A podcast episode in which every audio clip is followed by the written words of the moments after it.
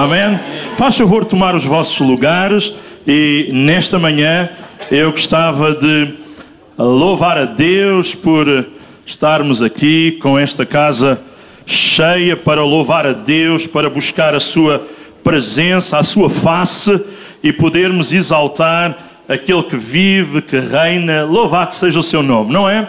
Amém? Uh, o meu texto base não era aquele que li de Romanos, também é de Paulo, aquele que é o nosso texto base, mas é Filipenses capítulo 3, verso 14. Muito conhecido, vários irmãos poderiam dizer este versículo de cor e até muitos de nós, e eu incluo-me aqui, este é um dos meus versículos favoritos das Escrituras. São todos, desde Gênesis a Apocalipse, mas este é um dos. E diz este texto, aqueles que têm a vossa Bíblia, o texto não estará ali projetado, apenas a, a referência, mas Filipenses capítulo 3, uh, eh, versículo 14, diz assim: Prossigo para o alvo, para o prémio da soberana vocação de Deus em Cristo Jesus. Especialmente quero destacar isto. Paulo está a dizer: prossigo para o alvo. Como é que alguém que está preso pode dizer continua a avançar para o alvo? Mas que alvo?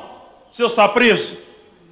Mas ele, em prisão domiciliar, ainda tem a expectativa. Paulo, nesta altura, que escreve isto, ele tem a expectativa de ser solto daquela prisão domiciliária lá em Roma e ele tem a expectativa de fazer uma quarta viagem missionária, que a Bíblia não chega a falar dela, mas chega a falar de que Paulo levantou fundos e igrejas contribuíram, irmãos deram dinheiro para que essa viagem missionária fosse realizada. A história e a arqueologia dizem que essa viagem chegou a ser realizada. Não sabemos se por Paulo, não sabemos se por outro colaborador dele, porque Paulo, quando escreve, está na prisão, ele vai ser solto por um tempo, mas depois o imperador Nero, ele coloca fogo à cidade de Roma e todos os bairros de Roma arderam, com exceção de uma parte do bairro judaico e o bairro cristão que não ardeu. Então Nero, o imperador, vai pôr a culpa daquele fogo nos cristãos. Vocês estão a ver, o bairro deles nem ardeu, foram eles que puseram fogo, e claro, eles vão apanhar outra vez quem?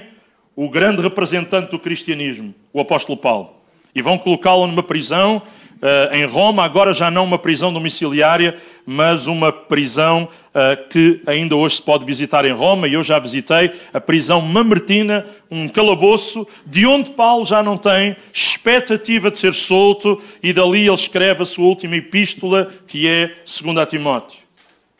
Mas repare, quando ele está preso pela primeira vez lá em Roma, ele diz: prossigo para o alvo. Ele não desistiu. Isto significa o quê? Não importa quais as circunstâncias, nós não podemos desistir. Ainda temos que ter expectativa em Deus. Eu acredito que Paulo sabia que era possível, porque ele já tinha tido essas experiências com Silas antes.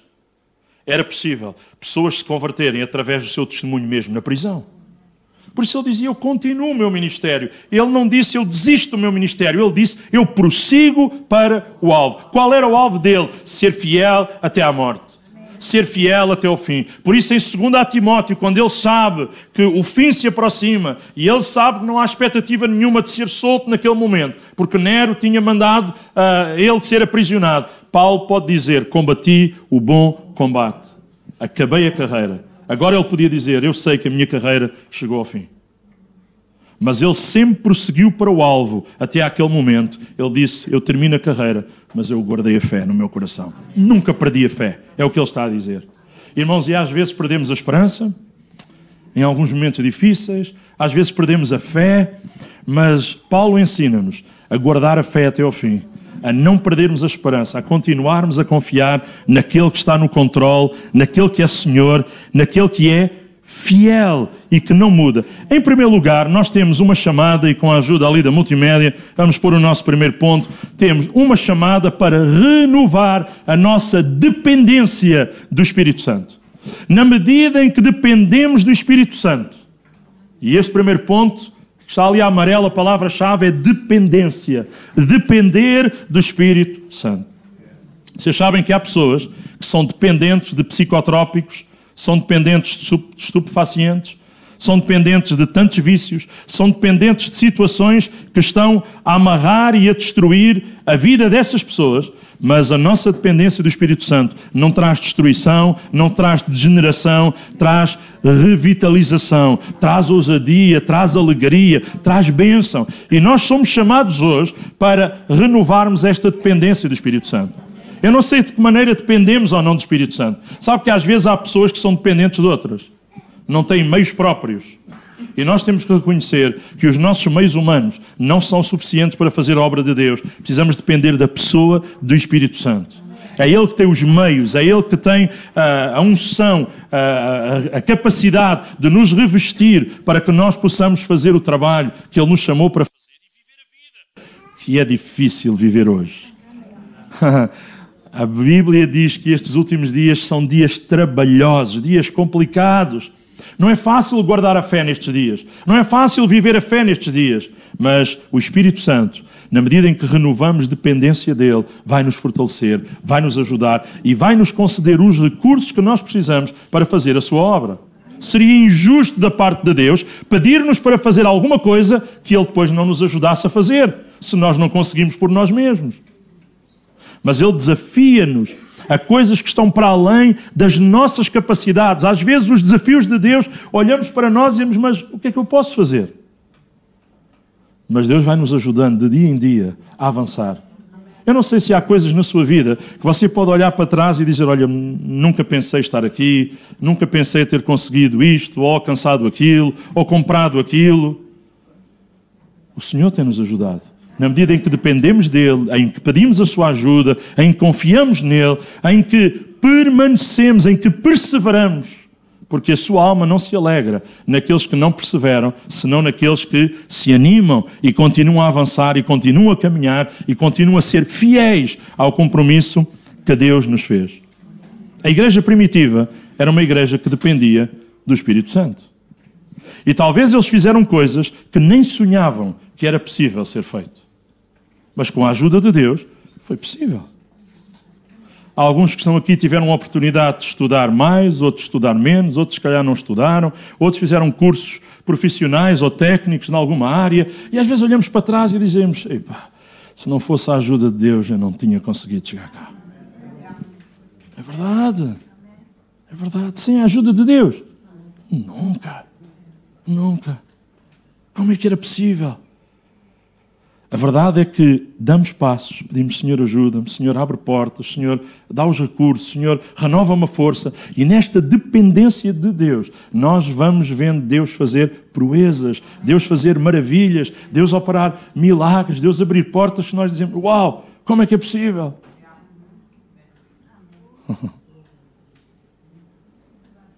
Dependência do Espírito Santo. Nós temos que depender da pessoa certa e só podemos e devemos depender não de homens ou mulheres, mas de Deus. A nossa dependência não é da estrutura social ou política, a nossa dependência é espiritual, a nossa dependência é do Espírito Santo. É daquele que é divino, é daquele que nos usa, é daquele que nos enche, é daquele cujo templo temos em nós, somos templo do Espírito Santo. Louvado seja Deus. Mas um segundo ponto que eu gostava de refletir é nós também temos uma chamada, somos todos chamados para assumir independência das distrações e tentações. Temos que ser independentes disso, temos que estar fora disso, temos que estar uh, longe disso. A palavra de Deus lembra-nos que devemos deixar o pecado. Tudo o que nos atrapalha e o pecado tão de perto nos assedia. Não podemos dizer, não, eu estou acima disso, de modo algum. De modo algum. O diabo quer uh, enrolar-nos, o diabo quer embaraçar-nos. Por isso a Escritura diz que devemos deixar todo o embaraço. Coisas que embaraçam, coisas que atrapalham, coisas que não nos permitem uh, avançar e caminhar bem. Distrações. O diabo quer distrair-nos. Bom, não é preciso ser crente assim tão a sério, não é preciso ser assim tão fiel, também não é preciso ir todos os domingos ou todos os cultos. Isso é o que ele diz procurando distrair, procurando desfocar a nosso objetivo, a nossa estratégia, o nosso desejo, e tantas são as tentações que ele procura trazer à nossa vida. Diz que o diabo tentou Jesus. mas ele estava cheio do Espírito Santo. E é cheio do Espírito Santo que eu posso resistir ao diabo. A Bíblia diz: resisti ao diabo e ele fugirá de vós. Mas para que eu tenha capacidade de resistir, o texto antes lembra-me que eu tenho que estar cheio de Deus, cheio da Sua palavra, ser obediente, ser fiel, depender do Espírito Santo. E na medida que eu dependo do Espírito Santo, eu consigo uh, ser independente destas coisas, destas distrações, destas tentações e criar uma independência disto com a ajuda de Deus. Na medida em que eu dependo do Espírito Santo, eu consigo independência destas coisas. Ou seja, já não estou dependente das distrações ou dependente das tribulações. Ah, não são elas que conduzem a minha vida. A sua sedução já não causa aquele impacto incrível em mim, porque quem causa o impacto é Jesus Cristo. E na medida em que ele causa este impacto, eu consigo seguir adiante. Repare, o diabo queria distraí-los na igreja primitiva com algumas proibições para pregar o Evangelho, por exemplo. Veja lá que eles vão para o templo anunciar que Jesus tinha ressuscitado e quem dominava o templo eram os saduceus. Os saduceus nem acreditavam na ressurreição. De repente ficam bravos porque no seu espaço, o espaço que eles, religioso que eles geriam, alguém está a dizer que a ressurreição é uma verdade, que Jesus morreu, mas que ressuscitou. Eles ficam zangados, eles vão agarrar aqueles homens. Eu vou-lhes dizer, a partir de hoje vocês estão proibidos de falar ou de ensinar no nome desse Jesus. Acabou. E jamais voltem a dizer que ele ressuscitou. Mas eles vão dizer-lhes, em dado momento, nós não podemos deixar de falar, de anunciar, de pregar o que nós temos visto, o que nós temos ouvido e também o que eles experimentaram. Por isso, eles com ousadia podiam uh, dizer que essas distrações não os desfocavam. E eles dizem: Senhor, olha para estas distrações, olha para estas ameaças, olha para este contexto todo, mas a nós concede-nos que continuemos focados, que não nos distraiamos, continuemos focados no que tu nos mandaste fazer, nos desafios que tu nos trouxeste. Irmãos, e temos que ser uma igreja que aceita esta chamada. Uma chamada para sermos fiéis, uma chamada para perseverarmos, uma chamada de intencionalidade, de esforço para que Deus nos ajude a sermos independentes de tantas tentações e distrações. Eu não sei em que é que o diabo tem procurado distrair uh, a tua vida no sentido de, de, fidelidade, no sentido de continuarmos focados em Deus, mas ele usa muitos meios, muitas coisas. Às vezes é o secularismo, às vezes é o conforto, às vezes são outras situações de desejo de ter coisas ou desfrutar coisas, mas que nada disso nos distraia, que nós continuemos motivados, conscientes de que é Ele que nós temos que seguir e ser fiéis ao Senhor. Olha, a Bíblia diz: se buscarmos primeiro, se nós tivermos as prioridades bem organizadas na nossa vida, se nós buscarmos em primeiro lugar, não em segundo nem em terceiro, mas em primeiro lugar, o reino de Deus e a sua justiça, o Senhor diz que as outras coisas que nos são necessárias, Ele irá acrescentar. Ele irá cuidar. E até diz: não andeis ansiosos quanto ao dia da manhã, o que haveis de comer, o que haveis de vestir. O dia da manhã cuidará de si mesmo, basta a cada dia o seu mal, diz a Escritura. Mas diz que devemos depender de Deus a cada dia, buscá-lo em primeiro lugar e sobre todas as coisas. Eu sei que hoje viemos ao culto e não quero envergonhar ninguém, mas quero fazer uma pergunta que eu não tenho hipótese de deixar de responder diante de Deus e você também não. Quantos é que antes de vir ao culto, mesmo hoje sendo um dia de culto, um domingo, quantos é que antes de virmos para aqui, lemos a palavra e oramos? Tivemos o nosso tempo com. Não, não, não, não nada, não nada. Quantos, quantos, quantos, quantos? Quantos? Ah, mas hoje, meu pastor, hoje era dia de culto aqui, é palavra, é louvor, aleluia. Sim, sim, sim, é verdade. Essa é, é o louvor e a adoração coletiva.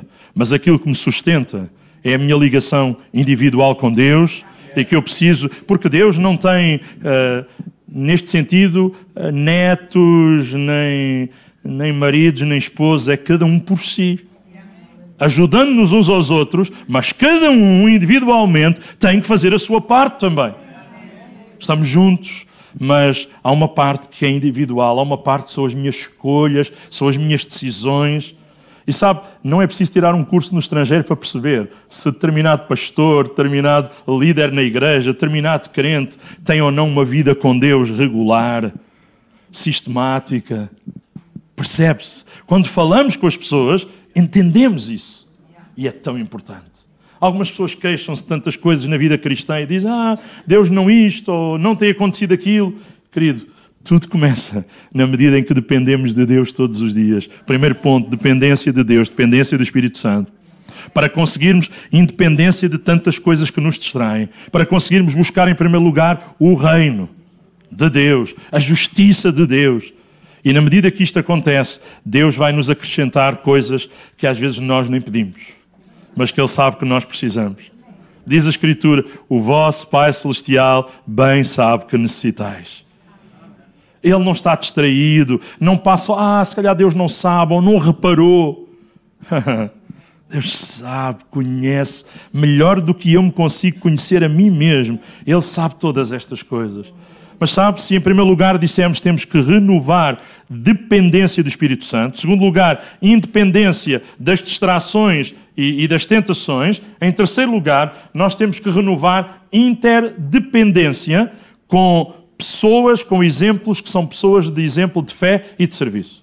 O que é que quer dizer isto? Primeira palavra era dependência do Espírito Santo. Segunda palavra é independência das distrações e tentações. A terceira palavra é interdependência. Significa nós somos dependentes uns dos outros. Nós precisamos uns dos outros.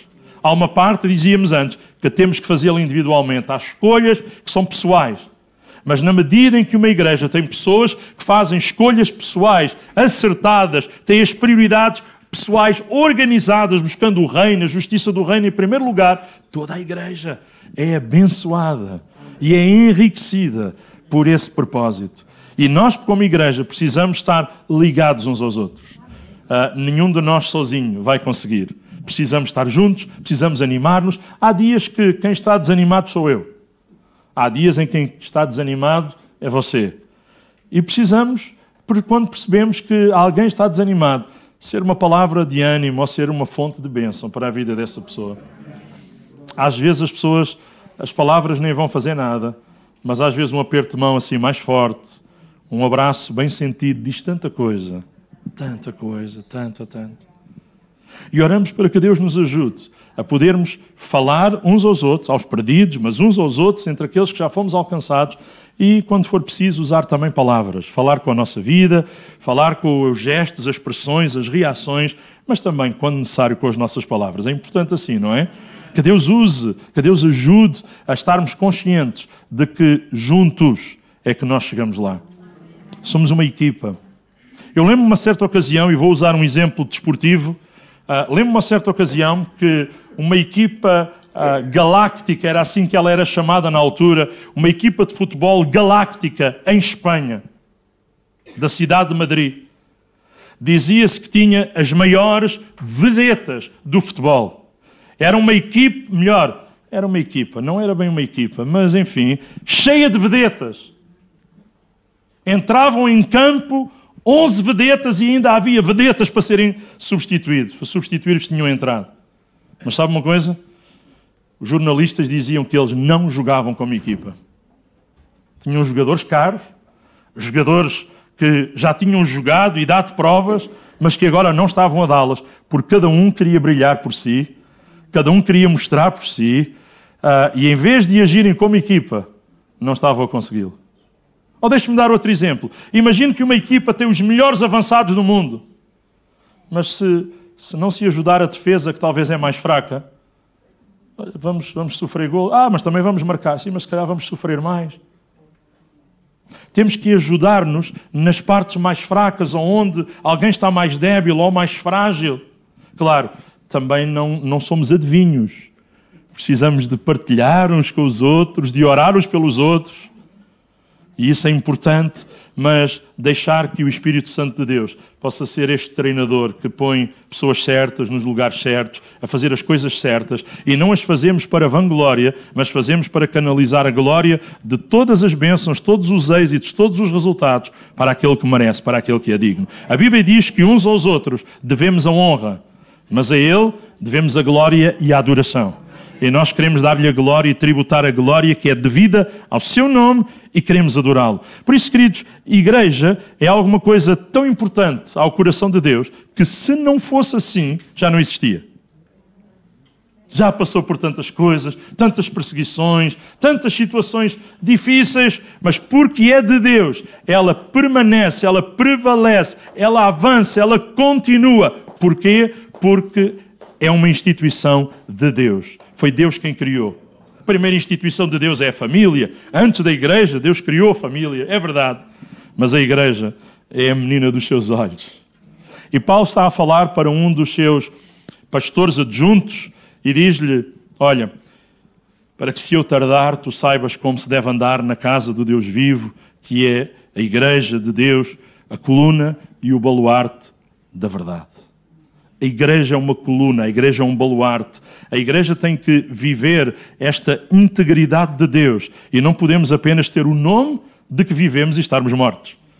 Uma das igrejas da Ásia Menor é justamente acusada desta falha. Tem nome, tinha uma placa bonita, igreja, mas estavam mortos, já não era uma igreja viva. Mas oramos para que Deus nos ajude a ser uma igreja viva. E só podemos ser vivos, uma igreja viva, na medida em que uh, tivermos dependência do Espírito Santo, porque é Ele que traz a vida de Deus a nós. Na medida em que buscamos uh, a direção para a nossa vida na palavra de Deus. Irmãos, todas as respostas, toda a vontade de Deus para a nossa vida está na Sua palavra de uma forma geral, tudo está aqui. É verdade que às vezes precisamos de uma direção específica, que tem que encaixar dentro dos princípios da direção geral que Deus tem dado para nós, como seu povo, como sua igreja, e Deus quer ajudar-nos a encontrar a direção. Às vezes estamos a orar e dizer, Senhor, qual é a tua vontade? Bom, a vontade de Deus está revelada, mas às vezes há situações bem específicas. Eu tenho que saber interpretar os princípios, eu tenho que orar, eu tenho que buscar a direção de Deus e às vezes também recorrer ajuda, aconselho nesta interdependência uns dos outros, a buscar a ajuda, o conselho de outras pessoas que podem ser uma bênção para a minha vida. Às vezes a tendência é buscar a ajuda e o conselho de quem está pior que nós. Não vamos ficar melhores. Porquê? Porque às vezes queremos mudar, mas não queremos mudar. E então procuramos comparar-nos com alguém que está pior que nós e dizer: afinal não estou tão mal assim. Mas Deus quer nos desafiar, e se queremos comparação, é comparar-nos com Jesus Cristo. E aí vamos perceber que ainda estamos longe, mas estamos no processo. Estamos no processo. A palavra de Deus diz que Deus está a trabalhar em nós sermos varão perfeito. Perfeito, neste sentido, não fala de perfeição no, absoluto do sentido, fala de maturidade, pessoas maduras. Eu, na, na sexta-feira passada, estava uh, na Igreja Vida Vitoriosa, no Pinheiro de Louros, e vou lá estar algumas semanas a ensinar sobre maturidade cristã. Estávamos a falar e a lembrar que todos nós nascemos e todos nós, glória a Deus, já crescemos. Uns cresceram mais, outros cresceram menos, outros cresceram assim para a frente, outros para o lado. Oh, mas fomos crescendo. É natural o crescimento. O que não é natural é que os anos passem e aconteça o que Paulo diz aos Coríntios e que o autor da Epístola aos Hebreus diz para os Hebreus a quem escreve: era expectável que, passados todos estes anos, vocês já fossem mestres e ainda precisam de biberon espiritual. Não, não, não. Que Deus nos ajude. Eu ficava envergonhado, e os irmãos também, se pertencêssemos a uma igreja a quem o escritor bíblico, na direção do Espírito Santo, escreve uma coisa destas. Os irmãos hoje não se sentiam envergonhados se quando têm sede ou ao pequeno almoço, o vosso galão, leite com café, para quem bebe, em vez de beberem numa caneca, fosse num biberon. Até vocês se riem só da ideia. Não faz sentido, é desadequado. Mas houve um tempo em que isso era natural. Houve um tempo em que isso era regular. Mas o tempo foi passando, depois andámos nas papinhas, ia mais para fora do que para dentro. Mas Deus hoje quer que, nos, quando nos alimentamos no sentido espiritual, não vá mais para fora do que para dentro, mas vá mais para dentro do que para fora. Ou não vá nada para fora, tudo vá para dentro, não é? Às vezes estamos a comer e, e há uma parte que devia ir para dentro e vai para a camisa. E sai uma nódoa. Por isso é que eu já não uso muitas vezes, muitas vezes gravata, porque era sempre o sítio que eu acertava, era na gravata. Também na República Checa, aprendi que não me deixava usar a gravata porque ela tinha um bico a apontar para o inferno. Obrigaram-me a dobrá-la para cima. Cada país, aleluia, tem as suas coisas, não é? Eu perguntei, quer que eu tire? Não, não, não, não, tem é que dobrar para cima. Então deram-me ali um, tipo um clipe para o bico ficar virado para o céu. Aleluia, aleluia. Mas sabe, queridos, maturidade significa que as distrações que estão à nossa volta, elas já não nos atingem como nos atingiam quando nós éramos crianças ou adolescentes, em que rapidamente nos distraíamos.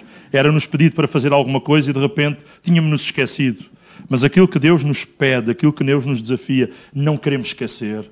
Não queremos que o diabo consiga roubar isso da nossa mente, mas queremos que a nossa mente esteja focada em Deus.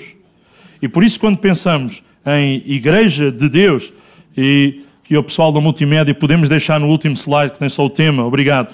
Quando, quando pensamos em Igreja de Deus, pensamos que ela é este baluarte, este marco, esta bandeira que ela está aqui para uns aos outros nós podermos ser eh, ajuda ao fortalecimento, ajuda ao crescimento, ajuda ao avanço.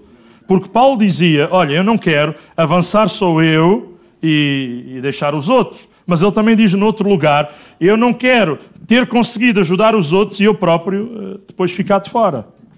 Então, juntos, juntos todos aqueles que estão a servir em algumas áreas, todos aqueles que são servidos, todos aqueles que numa área servem, noutra área recebem. Isto é tão importante, não é? Eu ontem estava a assistir a, uma das minhas aulas de doutoramento em divindade numa faculdade dos Estados Unidos e o professor estava, o professor que tem tantos graus académicos, e eu estava a ouvi-lo todo feliz por tê-lo como professor, mas de repente ele estava a dizer: ninguém é bom em tudo. Ninguém é doutor em tudo. Ele estava a dizer: Eu sou doutor em algumas áreas, tenho esforçado, tenho trabalhado, dizia ele. Uh, mas ele diz: Se me chamarem para fazer outra coisa, eu sou um leigo. Eu preciso de alguém que tem a prática ou até tem o grau noutra área e que me ajuda. E sou servido por pessoas que todos os dias ele diz: Eu sou servido por pessoas em outras áreas onde eu não, não sou especialista, onde eu não estudei, onde eu não sei fazer. E esta é uma realidade. Talvez há áreas onde temos desenvolvido mais, há áreas, seja da nossa profissão uh, regular, seja onde servimos a Deus na igreja, onde temos feito isso com êxito, com a graça de Deus, temos tido anos de experiência, talvez. Mas há outras áreas onde dependemos dos outros, dependemos da ajuda dos irmãos, dependemos de irmãos que nos servem fazendo outras coisas. E ele estava justamente a dizer isto, para nos lembrar que tudo aquilo que somos é no Senhor. E ele dizia: que não estava a fazer uma apologia da ignorância, estava a fazer uma apologia de que devemos esforçar-nos, estudar, continuar, progredir, ir mais além, mas sempre reconhecendo que onde chegamos devemos aos outros, devemos ao Senhor, devemos a caminhos que Deus nos abriu e temos que ser fiéis e entrar por esses caminhos aos quais Deus nos chamou. E eu acredito que neste tempo Deus chama-nos para nos motivarmos uns aos outros, a permanecermos firmes, fiéis e, olhe, animados. Eu sei que às vezes há referências que temos do passado ou de quando aceitámos Jesus que são top na nossa vida, são mesmo referenciais, são grandes marcos. Mas eu tenho que viver na expectativa de que esteja eu a passar o momento que estiver. Deus quer me levar para alguma coisa que eu não posso imaginar.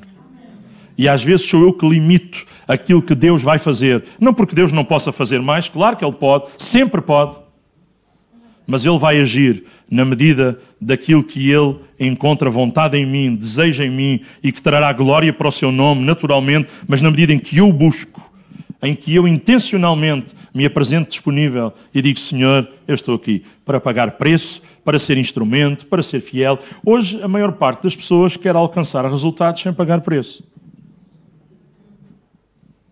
Alguém há uns tempos atrás me perguntou: Olha, como é que se pode estudar neste grau, neste nível? Perguntei à pessoa: tens X mil euros para. Ah, não tenho. Então esquece. Sem isso não é possível. Há coisas que sem dinheiro não é possível. Ou temos, ou temos alguém que nos empresta, ou, ou há uma maneira, ou então não é possível. Outras pessoas dizem, ah, eu gostava, mas tem que se fazer testes. Claro que sim. Ah, eu preciso fazer trabalhos, teses, investigações, sim, horas, horas a fazer isso. E às vezes há pessoas que gostam, gostariam de alcançar resultados sem pagar preço, sem esforço, sem noites às vezes mal dormidas a estudar. Eu ontem encontrei alguém da minha família que uh, é nutricionista uh, e estávamos a falar do tempo dos seus estudos no, na faculdade e ela estava-me a lembrar, estava a dizer, primo, foi difícil. Houve tempos tão difíceis, noites inteiras que eu não preguei olho, estive a estudar, bebia bebidas energéticas, ia, ia para o calendoscópio ali no Campo Grande, ia estudar, estava lá. É assim? E eu estava-lhe a dizer, mas hoje alcançaste o resultado. Hoje estás a trabalhar num bom hospital, tens um bom salário. Como é que ela conseguiu? Esforço? noites sem dormir, um preço que se pagou, pagar as propinas, o esforço de estudar, o esforço de ajudar outros colegas e outros colegas ajudarem a ela.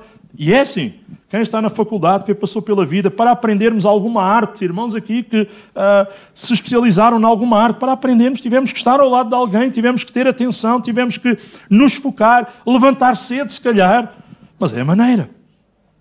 E em termos espirituais é a mesma coisa. Sem esforço nós não vamos alcançar. Deus eh, lembra-nos que temos uma chamada para nos esforçarmos, para sermos intencionais, para estarmos disponíveis a ajudar outros e juntos a nos motivarmos para chegarmos fiéis ao fim. Falta muito tempo para a meta? Não, não falta. Mas a reta da meta é onde temos que dar o máximo, é onde temos que fazer o nosso melhor, é onde temos que acelerar mais nas nossas convicções. O nosso motor espiritual tem que dar o máximo nessa altura. Não podemos abrandar, não podemos facilitar, temos que continuar focados na meta. E é o que o apóstolo Paulo diz aqui em Filipenses, e eu queria vos convidar, aqueles que ainda têm aberto a Bíblia, neste capítulo 3, Filipenses, capítulo 3, e agora vamos ao versículo 12. Há bocado só lemos o verso-chave, que era o verso 14, que dizia: Prossigo para o alvo pelo prémio da soberana vocação de Deus em Cristo Jesus. Mas um bocadinho antes, a partir do verso 12, Filipenses 3, 12, diz assim. Paulo diz: Não que eu tenha já recebido ou tenha já obtido a perfeição, mas prossigo para conquistar aquilo para o que também fui conquistado por Cristo. Cristo conquistou a si e a mim. E nós temos que prosseguir para conquistar o que Ele nos chamou a conquistar. Somos conquistadores. Lembra-se daquela música, Sou Conquistador? Ah, não é um hino da harpa, daqueles para os irmãos mais. Não, não, não é, é, um, é um hino aí da nossa praça, um cântico que ficou popular em dado momento. E fala que já fui aqui, já representa um povo, que é o povo português. Já fui aqui, já fui ali ao Brasil, Angola, Moçambique, Goa, Macau, por aí fora. E lembra, sou conquistador. O nosso sentido não é conquistar países, como no tempo das descobertas, mas conquistar almas para Jesus. Ele conquistou-nos, Ele conquistou a nossa alma e chama-nos para nós sermos agentes e instrumentos para conquistar outras vidas, anunciar aos outros aquilo que já recebemos de graça e partilhar com eles também. Diz no versículo 13: Irmãos, quanto a mim, não julgo havê-lo alcançado. Ele já é a segunda vez que está a dizer isto. Mas uma coisa faço. Eu gosto de perguntar quando chegamos aqui: Paulo só fazia uma coisa na vida? Claro que não. Mas por que é que ele diz uma coisa faço? Uma. Ele fazia muitas coisas. Mas ele, é como se ele estivesse a dizer: de todas as muitas coisas que eu faço, há uma que é mais importante. Quer saber qual é? Quer saber? Está aqui escrito. Verso 13, final: Uma coisa faço, esquecendo das coisas que para trás ficam e avançando para as que estão adiante de mim, e diz o início do verso 14: prossigo para o alvo. A coisa mais importante de todas as que fazemos é esquecermos de coisas que ficam para trás e que talvez nos querem impedir e distrair e tentar de não avançar, mas é nós continuarmos focados no alvo e prosseguir para o alvo. Qual é o alvo da sua vida? Qual é o alvo da minha vida? Nós temos muitos alvos. Sim. Eu já falei de uma etapa de estudo, estava a partilhar isso com os irmãos, que, que encetei mais uma. Tenho um alvo de chegar ao fim. Tenho um alvo de conseguir passar pelas etapas difíceis desse processo e sei que não vão ser fáceis. É um alvo. Há outro alvo. Hoje à tarde, depois do almoço comunitário, ver o mar. É um alvo que eu tenho. Estou com saudades de ver o mar. Vou ver o mar. Talvez você diz, bem, o meu alvo hoje é conseguir preparar isto ou aquilo para amanhã. São alvos, são coisas que fazemos. Mas acima de todas essas, eu tenho que ter uma, que é que nenhuma dessas me atrapalhe de prosseguir para o alvo. Se alguma dessas me atrapalhar de prosseguir para o alvo, se eu for ver o mar e não vier ao culto esta semana, e para a semana vou ver a montanha e não venho ao culto, e na semana a seguir vou ver se está a chover e não venho ao culto, essas coisas já me estão a atrapalhar. Já estão a roubar-me alguma coisa, já estão a distrair-me, já estão a desfocar-me. Eu preciso lembrar que há prioridades e Paulo está a falar justamente sobre prioridades na nossa vida. E quando um crente tem as prioridades trocadas na sua vida, diz: Ah, o Senhor não me respondeu. Pois eu preciso ter as prioridades bem organizadas para que eu experimente o que o Senhor quer trazer à minha vida. Vamos lá acabar de ler o texto. Verso 15: Todos, pois, os que somos perfeitos. A palavra perfeito, volto a dizer, no original aqui, no grego koiné, em que o Novo Testamento foi escrito e em que Paulo escreveu este texto, todos os que somos perfeitos significa todos aqueles que já somos maduros. Significa maturidade. E há pessoas que já são maduras, e há pessoas que ainda não são muito maduras, e há pessoas que estão no processo de amadurecimento, mas Paulo está a dizer neste versículo 15: Todos, pois, os que somos perfeitos, os que somos maduros, tenhamos este sentimento. Pessoas maduras têm o sentimento certo. Pessoas imaturas, os sentimentos estão muito baralhados. E são os sentimentos que, às vezes, têm impedido algumas pessoas de manter a sua fé e de serem fiéis, porque têm permitido que sentimentos errados os tenham desviado do propósito. Distrações, tentações, sentimentos que têm baralhado o foco todos os que somos perfeitos, maduros, tenhamos este sentimento.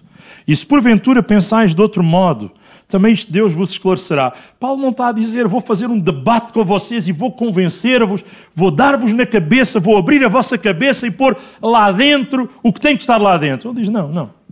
Não, não é por força nem por violência. Nós não conseguimos mudar a mentalidade das pessoas. Eu tenho percebido isto. Quem pode mudar mentalidade é o próprio com a ajuda de Deus. Certo? E o Senhor manda-nos fazer isto. Transformai-vos pela renovação do vosso entendimento, mentalidade. Deus está a dizer: transformai-vos. Sou eu que tenho que querer ser transformado, ser renovado. E Paulo, aqui, ele está concretamente neste versículo 16. ele está, ou neste final do versículo 15, ah, Deus vos esclarecerá. Deus vos esclarecerá. Se eu preciso de ser ajudado, Deus quer esclarecer-me. Se eu tenho dúvidas, Deus quer esclarecer-me. Mas Deus vai esclarecer-me na medida em que eu dependo do Espírito Santo. Certo? E Deus vai trazer esclarecimento, Deus vai trazer luz, Deus vai trazer clareza sobre dúvidas que eu porventura possa ter. E agora sim, verso 16, com o qual uh, quero fazer o desfecho no 16 e 17. 16 diz: Todavia andemos de acordo com o que já alcançamos. Aquilo que você já alcançou de Deus, anda em gratidão de acordo com isso. Louva Deus por isso. Aquilo onde o Senhor já o pôs, louva Deus por isso. Ande de acordo com o que já alcançou. Mas se você for fiel, Deus quer levar a sua vida ainda mais além do que você e eu podemos imaginar. Vai levar. Deus vai ser fiel. E, e, eu posso partilhar testemunhos, mas nem quero fazê-lo porque alguns irmãos vão dizer: bom, isso deve ser porque o irmão é pastor. Não. Não tem que ver com ser pastor, tem que ver com ser crente. Não sei se você conhece a história verídica de um, um capitão que andava desviado dos caminhos do Senhor e de repente há um soldado que está lá debaixo das suas ordens que chega lá e ele era crente e vai pedir autorização para ir ao culto. Ali o oficial não diz nada, não se identifica, não diz nenhuma coisa, diz, ok, vai lá. Mas quando vieres, vens, vens ter comigo. Ok, ele foi ao culto. E quando voltou, o oficial pergunta ao soldado, como é que foi? Ele disse, ah, meu comandante, eu fui ao culto, eu venho tão abençoado. Ele até, ele até começou a falar evangeliquez, está a ver? Que algumas pessoas nem, nem sabem. Por acaso aquele conhecia porque era desviado, mas eu venho tão abençoado. Olha, Deus fez isto, fez isto, fez isto. Bom, e aquele oficial vira-se para o soldado e diz: eh, Olha lá, soldado, tu achas que Deus também pode fazer isso na minha vida? Achas que Deus pode dar-me também isso que tu alcançaste? E o soldado vira-se para o oficial e diz: Oh, meu oficial, então se eu sou soldado e você é oficial, e se eu sou soldado e Deus me deu isto tudo, então você é oficial, Deus vai dar muito mais. Na verdade, não é, não é pela posição, não é pelo estatuto, não é pelas divisas que possamos ter ou não ter, mas é pela fidelidade que ou temos ou não temos. E na medida que somos fiéis, naturalmente, que Deus vai dar abundantemente mais do que aquilo que sabemos pedir ou pensar. E às vezes pensamos coisas boas para nós, não pensamos? Vocês não pensam? Sonhamos até com isso, aleluia! Irmãos, mas diz que Deus ainda pode dar mais do que isso tudo. Deus pode fazer mais. O versículo 17 é o nosso clímax desta mensagem. Irmãos, sede imitadores meus e observai os que andam segundo o modelo que tendes de nós. A tal interdependência que estávamos a falar. Paulo diz: Paulo tem coragem. Uau! Que coragem grande! Ele diz: sede imitadores de quem? Meus. Imitem-me. Como eu imito a Cristo, vocês podem me imitar a mim. Mais uma pergunta que é só de retórica. Por favor, não levantem o braço. Mas quantos nesta manhã têm coragem, ou teriam coragem, para dizer à pessoa que está ao seu lado, seja o cônjuge, seja um irmão, um amigo, dizer: Olha, ser imitador de Deus como eu sou? Sim? Outra pergunta: quem é que nós estamos a imitar? Sabe que os miúdos na escola, eles gostam de imitar coisas que acham interessantes ou engraçadas. Às vezes imitam os seus super-heróis. Bom, às vezes, como eu já contei aos irmãos uma vez, os filhos de pastor imitam os pais. Como eu vos contei, um dia as minhas filhas, cheguei lá, estavam a batizar as Barbies e os Kens no, no bidé, a perguntar: prometes ser fiel a Jesus todos os dias da tua vida? Siga! Às vezes imitamos porque vimos, às vezes há pessoas que estão a imitar o que não deve ser imitado. Mas Paulo está a dizer: eh, ser imitadores meus, mas também de todos aqueles que andam segundo este valor, segundo este princípio. Significa que todos nós devemos ser pessoas que alguém possa imitar. Os nossos filhos vão imitar-nos. Às vezes há pais que querem dar uma educação diferente aos filhos do exemplo que eles próprios dão. Mas a educação verbal tem o seu valor, mas a educação demonstrada pelo exemplo tem mais valor ainda. E nós precisamos, com a ajuda de Deus, uh, prosseguir para o alvo que Deus tem para a nossa vida. Como igreja, qual é o alvo que Deus tem para nós? Há alvos que temos mais imediatos, mais a curto prazo, a médio prazo, a longo prazo. Estamos a orar por vários alvos. Alguns, se irmãos entendem, falamos de, de alvos que temos como igreja. Nós queremos prosseguir para isso. Queremos, com a ajuda de Deus, estar uh, robustecidos e que Ele nos anime quando estivermos um bocadinho mais desanimados ou mais cansados, ainda a continuar, a prosseguir para alcançar estes alvos que sabemos que são para a glória do nome do Senhor. Mas alcançá-los depende de todos nós. Depende das orações, depende de nos animarmos uns aos outros, depende de esforço. E, queridos, uh, numa prova de estafeta, não apenas o primeiro que corre pode ser um campeão, mas a equipa campeã é aquela em que todos fizerem a sua parte e passarem o testemunho. Há uns anos atrás, eu estive uh, em Singapura, num congresso mundial das Assembleias de Deus, e o tema era legado. E, e todos nós recebemos um, um testemunho em alumínio que tinha lá a palavra legado e um texto lembrando uh, que prosseguimos e caminhamos, mas passamos à geração seguinte esse legado. É verdade que eles fizeram ali, uh, naquele congresso, uma, uma ação simbólica de chamar uh, líderes mais velhos e deram-lhes aquele bastão, aquele testemunho, e chamaram líderes de outra geração para passar o testemunho, e chamaram líderes de uma geração intermédia para os segundos passarem o testemunho aos terceiros, e chamaram os líderes mais novos que estavam ali para lhes passar este testemunho. É uma ação simbólica, tudo bem, uh, mas mais do que simbolismo, nós precisamos fazer isto no dia a dia.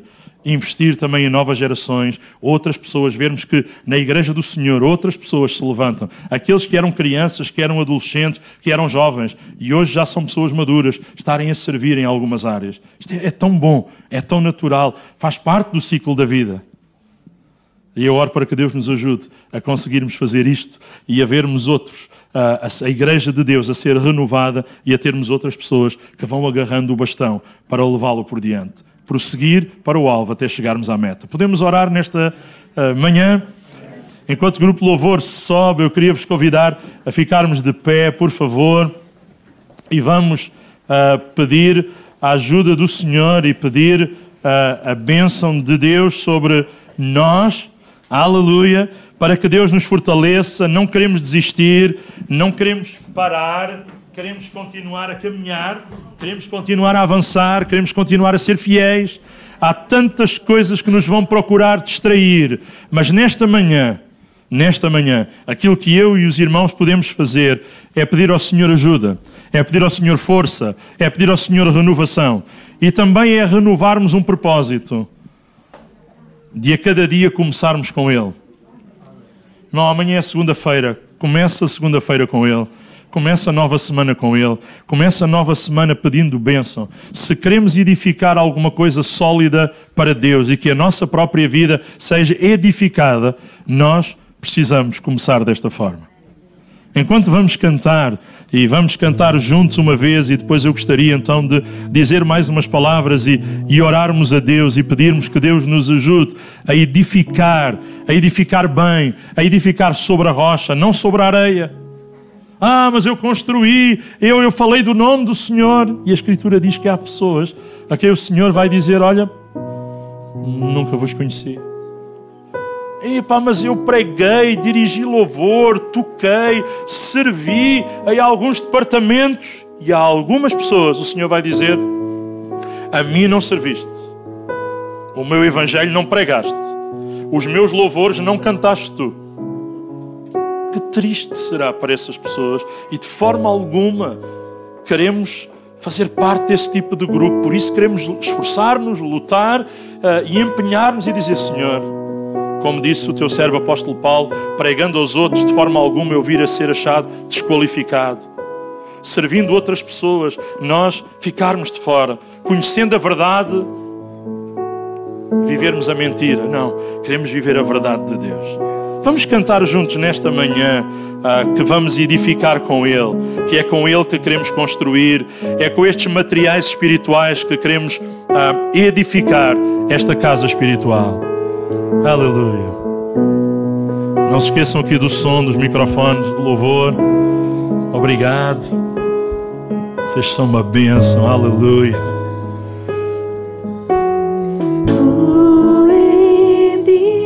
Vamos dizer isto ao Senhor nesta manhã. O meu viver no teu amor É o amor dele que nos constrange. Eu vou confiar. Sim, Senhor. Não confiamos no homem, nem nas coisas materiais, mas em ti, Senhor